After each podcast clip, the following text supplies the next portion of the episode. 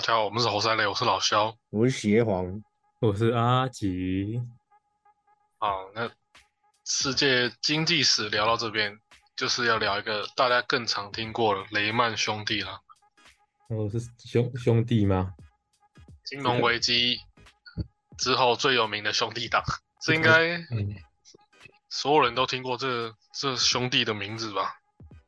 世代危机，世代危机也、简单来说，雷曼兄弟他们持有一千三百八十亿美元优先债券，一百七十亿美元后偿债券，就是次级债务。他们持有这些项目啊，如果他破产，只能让债债券回收最多大概三十几趴，也就是说，所有的投资者那大概会损损失几千亿。我们先想一下雷曼兄弟控股公司，大家猜猜看它有多久的历史？也是百年吗？我们上次讲到上次那个岛那间是金82融危机的起点嘛，一个第一个被谣言打败，真正危机还没开始爆发了，贝尔斯登他就八十年了，嗯，而雷曼兄弟很很长，它大概有一百六十年的历史，果然是两倍，这简直已经是巨兽型企业了。你开一家公司，你开到你活着还在就已经很厉害了，但是他开了一百六十年，我们都讲零八年金融危机嘛，零七年的时候，他净利还有四十二亿美元，这是十五年前的四十二亿美元，大家可以想象这数字有多大，所以它是一个非常厉害、非常非常了不起的一家公司。当时全球五百强企业也占了大概一百多名，几乎涉及所有的金融领域，业务也遍及全球。你就想，他很多公司只敢报营业额，他是敢报净利的公司，净利是最铁铮铮的一个事实。零八年金融危机前，他那一年的零七年净利还有四十几亿美元呢，所以他其实就是一个名副其实的金融帝国。而且他的战功彪炳嘛，一百六十年来，他躲过了十九世纪铁路公司的倒闭风潮。我们都知道，十九世纪的时候，美国很流行盖铁路嘛，所以嗯美国那时候有很多华工，就是中国人过去，清朝人过去，甚至当初清朝人还比黑人便宜耶。真的？为什么清朝人会过去？是被很多拐卖吗？还是我哎、你要想象为什么会有金融史这种历史，你会发现很多历史上都是一直不断在重复，只是每个时代有不同的形态而已。你说为什么中国人会过去？很简单啊，因为我们现在也有外劳啊，以前也有啊，哦外劳，对不对？哪里人多，或是哪里成本低，你就去哪里开公司啊，哪里人便宜，人就会出去啊。嗯，先讲好，诶，这样讲中国人当时就去了很多，嗯，其实你看世界各地都超多华人居，或是所谓的中国城、唐人街，欧洲也有啊，美国也有啊，很多地方都有啊。啊，中国人什么都没有，就是人最多嘛，嗯，所以他们中国人在当时也最常去的地方就是去那些美洲打工，就是去盖铁路。不过那是很惨很惨的奴工啊，很惨的。后面会有那个鞭子的吗？还是没这么惨？十九世纪干嘛用鞭子，一枪给他崩下去，还不错啊，还敢不做啊，让你蹦蹦哎。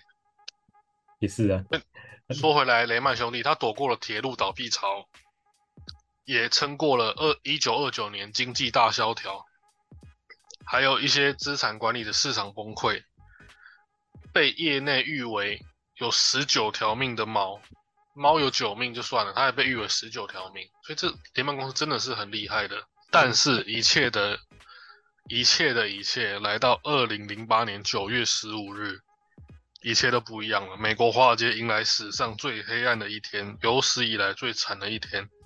当日，嗯美国四大投资银行雷曼第第四大雷曼银行呃雷曼兄弟宣布破产，这是美国有史以来最大的金融破产案。同一天，第三大的投资银行美林也被美国银行收购。那我们讲一下雷曼兄弟啊，一九八五年，德意美国三兄弟亨利·雷曼、伊曼纽尔·雷曼、迈尔·雷曼，他们真的是雷曼三兄弟。哦他们公司名字还真的没乱取，真的都是雷曼。在阿拉巴马州，哎、这是不是阿甘的那个州啊？有可能他该是不是也在阿拉巴马州？如果没有换的话，总而言之，这是这三兄弟在阿拉巴马州创办雷曼兄弟干货店。哦就是干杂货店杂货店。哎，任何大公司都是怎么讲？人家讲万丈高楼平地起嘛，对不对？嗯，也是从嗯小小店开始的。一九二九年，雷曼兄弟在大危机的时候，危机就是转机。他在危机的时候，私募资本率先使用机制，为缺乏现金的公司人融资一战成名。那什么什么是机制呢？就是私募股权投资。所谓的 PE 机制，就是透过非公开形式的募集资金，对企业进行各种类型的股权投资，或是对已经形成一定规模，然后产生稳定现金流的成熟企业进行投资。这样的做法可以降低一些当中的手续的交易费用，然后提高投资的效率。所以雷曼兄弟也是有它辉煌的历史。别人恐惧我贪婪，一九二九年也是非常严重的嘛。嗯，这个经济危机，一九二九年，美国很动荡的时候，后来很引发了很多，比方说罗斯福新政啊，或是艾尔卡彭黑道的崛起。那一九二九年，他们撑过了，一一战成名。然后一九九三年，雷梦 雷曼雷曼兄弟也还为中国建设银行海外募资债券成功，是中国企业第一家海外融资的 第一个案子。同一年，还为中国政府承销首笔海外美元债券，还取个很有中国风的债券名字叫“龙债有龙吗？是那个龙吗？”。对啊，是这是我们那个一般 dragon 那个龙 dragon 所以你讲到这边，你会发现雷曼兄弟真的是厉害到不行。然后二零零一年的时候，雷曼兄弟在世贸中心的总部被九一一砸到了。零一年的时候，可是他隔一天，他就可以动员一千两百两百名的员工一起建设总部。然后当年他一样进进入了标普 一百指数，就说，即便他遇到九一一，他公司就是人多钱多，自己员工自己盖大楼，自己砸回来。甚至到零七年的时候、哦，他还获得财新杂志标榜，宣称为最受羡慕的证券公司。到了零八年，就是我们刚讲最惨的那一天，九月十五日的那之前，雷曼兄弟总资产大概快七千亿美元。靠北，怎么突然破产了？这是三小对，这这这就是有时候做生意就是这样子，你那再风光一夜之间就没了。这间公司屌到不行，一百六十年的历史，一天就消失了。在英雄辈出的华尔街，雷曼兄弟能走到今天，一定不是幸运所致。就是人家讲，当幸运发生很多事的时候，它就是实力了嘛，对不对？没错，嗯，华尔诶，其实华尔街很特别，不是你学商科的才会进入华尔街，就跟太空人很像。太空人不是学航太的人就会进，就会去进入当太空人的这个领域。华尔街也是，都是很厉害、很厉害的人。你可以把它想象成很厉、很呃很厉害的人去挑战的一个地方。那你当然要有商用的知识是一定的，只是说华尔街本来就是一个人才辈出的地方，它不一定是只学商的。有很华尔街里面有很多人学物理、学化学、学生物的，或想说好，我要转战华尔街，我要去挑战最刺激的一个地方。那华尔街为什么？呃，应该说雷曼兄弟在华尔街为什么这么有名呢？我们可以举很多例子，比方说零三年的时候，雷曼兄弟大规模涉及次贷产品，和贝尔斯登相比，雷曼斯雷曼兄弟的思路更为精巧。主要经营次级房贷的高级衍生品，就是所谓的信用违约互换交易。与 COD 相比，这个信用违约的互换交易啊，它购买者根根本看不出这是一个刺激房贷的产品，对原生贷款的违约率更是一无所知，而掩盖这种原原生违约率的方法，就是所谓的金融工程。雷曼兄弟拥有强大的研发团队，不不但是金融精英，也会有数学家和电脑城市的设计高手。我们讲到这边，我们讲一个题外话，你知道，比方说博彩公司，嗯，那种运彩公司，其实背后都是超多世界各地优秀的人才。但是它不只是算数学的，因为它那个数学的赔率其实很简单，它那个公式大家套一下就知道，买的人买久了一定会赔钱，你就是买那个好玩，买那个看能不能中奖一次而已。买了就会赔钱，那就说这么惨的吗？这些赔率一定是庄家赢啊，庄家会输，会有人特地开一家公司来让自己输啊？不可能。那意思就是说，这些有关于金融领域的公司啊，它背后往往不只是算算金融的，还有算数学的，也还会有心理医生。嗯，也会有那种精算师，像精算师台湾就不能考，要国外才有办法。等于说就是很多很多会算人的领域的行家去投入这种产业。那雷曼兄弟后面也是这样子，有金融精英啊、数学家、电脑城市设计的高手，甚至有那种就是类似心理分析的，去去想人会买想买什么样的产品嘛，这很重要。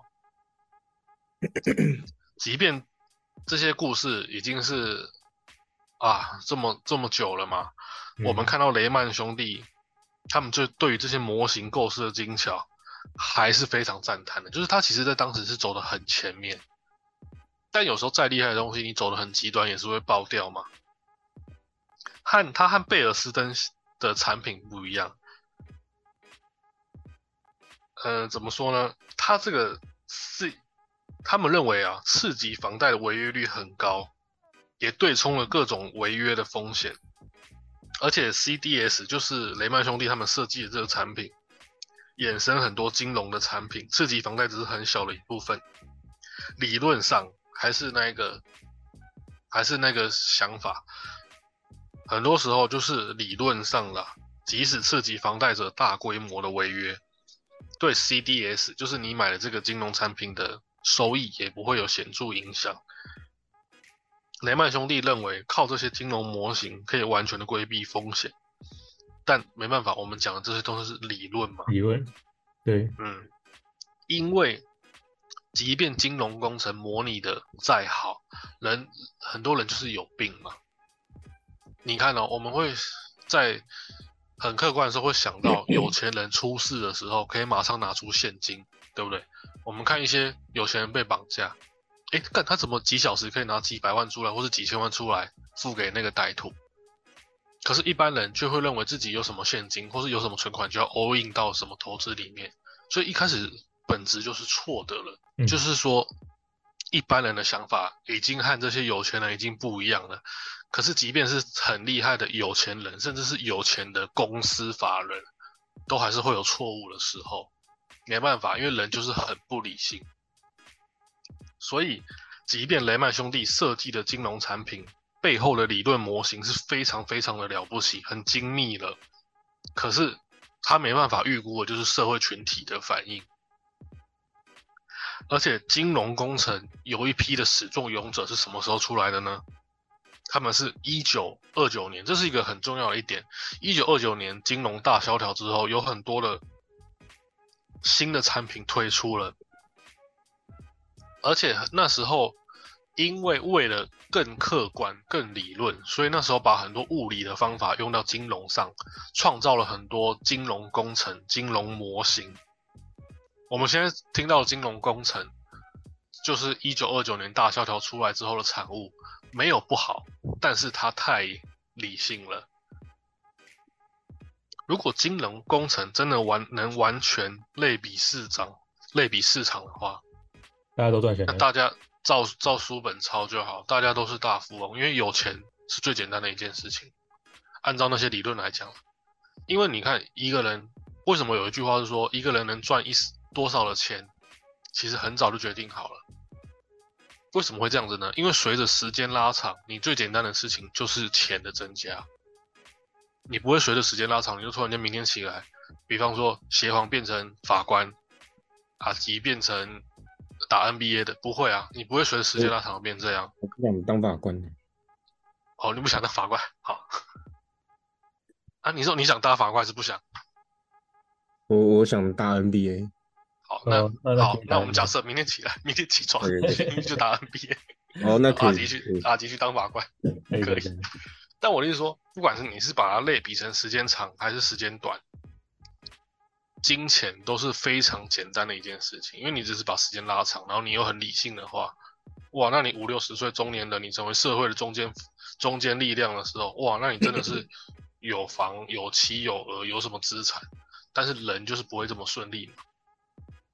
所以讲到这些，会觉得雷曼兄弟这么屌，屌到不行的公司，也是会错估人类的群群体社会效应。就像我们讲过，牛顿也炒过股票啊，牛顿也炒过，啊，他赔了多少？他赔了三十年的工资啊。要不赔到没钱还还呢？但是国家一定不会让牛顿这种人破产死在街头嘛，所以他赔钱了也不会怎么样。啊，牛顿就讲了一个名言嘛，他说他可以算天体运行，但是他无法算人类的心理，一样的道理。两百年前，哎，三百年前牛顿这样讲，雷曼兄弟十五年前，等于说三百年前的两两三百年后一样发生了，群体效应一样是算不出来的，数学算不出来的东西。那在纷繁复杂的金融工程模型背后，所有的金融工程都有一一个致命的缺陷，无一例外，没有之一，就是假他们不会去算模型假设不成立。无论多多么复杂的金融金融工程，也不可能完全囊括世间世间的万象。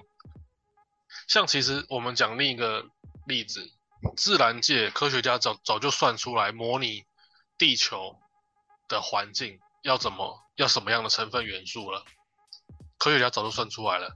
可是当科学家把它拿去一个温室，或是拿去一个环境开始完全的复制的时候，都失败了，非常奇怪。就是好像有什么社会上就是有什么东西是看不见的墙壁，我们无法。跨过，这样子。就是不管金融工程算再怎么准，都是一定有算不完的东西。像我们比方讲现在三 C 好了，你有发现以前的电器产品，或是你手上拿的任何的产品，都会强调耐久、耐用，或是很好用。可是你你发现哦，现在我们手上拿的手机、电脑，干那个效能都好到不行，可是时间到就要换掉，因为这也是一种我们人类社会打破不了的次元障壁。就是明明效能提高了，算东西越来越准了，但是就是不无法完美的一直存续呈现。那金融更是这样，金融最怕什么事情？就是小概率事件。小概率事件就是说时间点的几率很小，而某一点的时间点却是必然的，可是你无法去算到那什么时候是必然会发生小概率事件，而且金融这种东西它就是很难看长期。曾经荣获诺贝尔经济学奖的莫顿，曾经感叹自己的模型无效。他甚至还说了一句名言，就是拿过诺贝尔经济学奖的学者说了一句名言，是说我们的模型没有错，是世界错了。能拿奖的人都会说出这种很莫名其妙的话，就知道其实很多东西是难以算完的。我的世界错了哦，小心点哦。你说世界错了吗？没有啊，其实错的还是那些数不尽的金融工程。可是这样，可是这样子就有点矛盾啊。你想理解钱的人，一定要学知识，因为各个领域都是这样，你不可能没有知识。像我们刚讲 NBA，NBA 战术其实超棒超复杂的，就类似这种意思。你都是要学很多东西。当人类把对冲、杠杆这些概念发挥到极极致，也就会种下了危机的种子。无论美国啦经济是多么的健康，无论它的市场有多么样的诚信，投资银行有多么厉害的人，一定会有下跌的时候。像前天不是市场就突然间跌五百点吗？嗯，跟他台股嘛，对不对？对啊，干谁知道啊？明明还聊得很开心呢、对不对？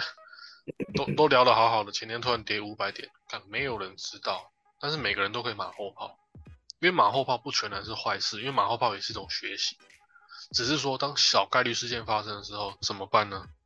那市场是这样子吗？虽然金融工程模型不能完全类比人类的心理，但是却真正促成了一件事情，就是听到现在，如果你是一个会规划你生活的人，比方说你不管你是朝九晚五、晚六、晚七，还是说怎么样的，你经营生活的人，真正要做的一件事情就是分担风险。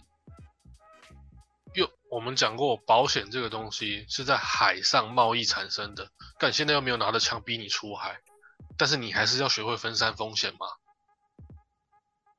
就像我们前面讲的，一般人和有钱人区别真的很大。虽然这当中也会有幸运存在啦，可是一般人却会觉得，哎，只要把钱 all in，我就是有钱人了。然后有用的时候却拿不出钱，这样也不对。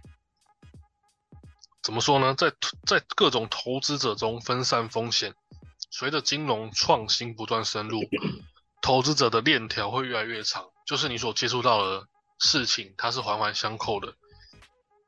从贷款者到投资银行，从证券市场到债券市场，从机构投资到个人投资，经历了借贷啊、打包、搭售、信用增持或是回购协议。评级等各种环节到投资者手中的时候，谁知道里面到底有多少次级贷款？就等于说，次级贷款我们现在讲到现在一定讲不完全，但是我们大概知道它是什么东西的，它就是一个衍生性的一个金融商品嘛。它就是大家在付房子这种高额的费用的时候。你可以转向，哎，我们买这个产品，啊，你就可以怎么样怎么样。然后这个产品，因为你付的钱比较不够，或是比较不多，所以其他人也可以等于说投资你这个产品。然后你觉得这个房子的产权什么巴拉巴拉一大堆的，那就是说，像衍生性金融商品这么复杂的东西，一般我们金融或是市场是怎么样？就是银货两讫嘛。你跟我买东西，我卖阿吉一个玩具，或者买一包卫生纸，你就付我钱就好了。可是次级房贷它就是一种衍生性金融商品，它就是里面包含了很多人丢进来的钱，只为了让你在负担你想要的东西比较没有负担。当大家都很理性的时候，就会变成说：哎，我投资这个东西，你买的东西里面有我投资的钱，而我不用把那么多的钱直接投到一个商品，我可以投到好多的钱里面。这样子来说，你有你想买得到的东西，我也有我投资到的钱，那我投资多了钱，又可以去买其他的东西，这样是一种连接，一种像化学反应那样子，一个循环。不用，比方说，如果我想，我想买房子是十十元好了，即便我有十元，如果有人有个银行一个机构推出说，哎，我们这里买房子只要五块哦。为什么？因为这个十元的房屋里面有五块是别人会投进来的钱，但你一样可以拥有。这某方面也是一种金融产品嘛？就等于说大家可以，哎，好像表面上只是买一个东西，但是这个一个东西里面其实牵涉到很多的钱。假设还是那个假设，如果大家都很理性，那大家都会投资的越来越开心啊，越来越富有嘛。但如果有人，开始觉得，好了，我不玩了，不玩了，我要回家了。我把钱抽走了，那是不是等于说你买的商品里面的钱少出来了？没错。那那怎么办呢？那势必得找人补。那如果越来越多人抽走金融商品里面的信用呢？像社会制度，我们知道贷款制度、金融制度其实都是你的社会信用嘛。如果大家一起把钱抽出来。其实它是不是某方面就看起来等于赔钱了？好像是，因为钱钱变少了，钱变少找找谁补？阿吉补，好又然后借钱找阿吉，那阿吉能借多少钱呢？没钱呢，对不对？所以刺激房贷，我记得好像有一两部电影我都有看到，次级房贷诞生的时候是华尔街被讲说被华尔街誉。誉为有史以来最厉害的东西，哎，你看一个商品可以延伸到房子，还可以延伸到社会大众都可以去买、去评估、去投顾的东西，干这就是一个伟伟大的创举啊！你活着还有什么比房子更重要的事情吗？没有了，除非你能睡地下水道，还是睡公园，那是你家的事，对不对？嗯，所以。怎么讲呢？不管雷曼兄弟他的产品设计多么好，它还是出现了危机。二零零八年三月，贝尔斯登被收购。由于雷曼兄弟与贝尔斯登的资产结构很相似，我们我们前面讲到，贝尔斯登就是被谣言给打败了。因为他刚开始出现危机的时候，贝尔斯登还有办法控制，可是投资者已经没没有信心了嘛。由于雷曼兄弟和贝尔斯登的资产结构很相似，两家公司都是玩次级房贷的，市场开始做空雷曼兄弟的股票。我记得不是有部电影叫《大卖空》吗？嗯，对不对？那没错。雷曼兄弟开始感受到寒冬的到来了，人家对我没信心就算了，还要开始做空我。我还要卖都呃呃买还是什么做空吗？对啊，被落井下已经有一部分投资者没有信心了，还有人要来狙击我。做空你公司其实就是狙狙击你的意思啊。嗯，要。不是不能说看不起你，是说我知道你有问题，我还要想想从你身上挖钱嘛，这是最可怕的。当月雷曼兄弟对次级房贷减减少至十八亿美元，裁员三千五百人。我们刚刚讲到前面讲到九一一雷曼兄弟可以拨自家公司一次拨他们一千多个员工去帮忙建设，结果这一次谣言并起扫到市场，扫到他们头上，一次减员三千五百人。然后雷曼兄弟一开始还觉得撑得过，可是其实风暴来得太快。贝尔斯登破产的前一天，雷曼兄弟哦还公布季报，哎，我们很棒，我们本季盈利五亿美元。然后到二零零八年四月，雷曼兄弟旗下三家对冲基金破产清算。五月，雷曼兄弟的股价已经比之前少了七成。七月，雷曼兄弟股价直接下跌，跌到好像已经这个市场上雷曼兄弟的股票不是股票了。事情来得非常快，这就是最麻烦的地方。因为如果我们要从这些事情来学习的话，你会发现怎么好像要谈的东西很多，可是都好像开始在结尾，就是因为这种市场金融风暴根本就很难探讨，很难探讨啊！投资者失去信心的时候能怎么办？一直跑，快逃，快逃，这样子吗？而且最麻烦的地方是说，其实我们现在聊的东西跟上次贝尔斯登一样，我们从现在来看，我们是可以把它想象成是说学习、学习也好，或聊天也好，但其实这些消息都是内线消息啊，没人知道，知道当时怎么会知道？投资者只会没信心，然后开始抽资金，最后就破产了，靠腰哦啊！里面到 到底发生什么事情，我也没办法了解，太残酷了。九月十一日。雷曼兄弟真正的九一一到来了，雷曼兄弟股价暴跌，收于四美元。上次贝尔斯登收于两美元，哎，上次贝尔斯登收收于两美元，大家都烂兄烂弟啊。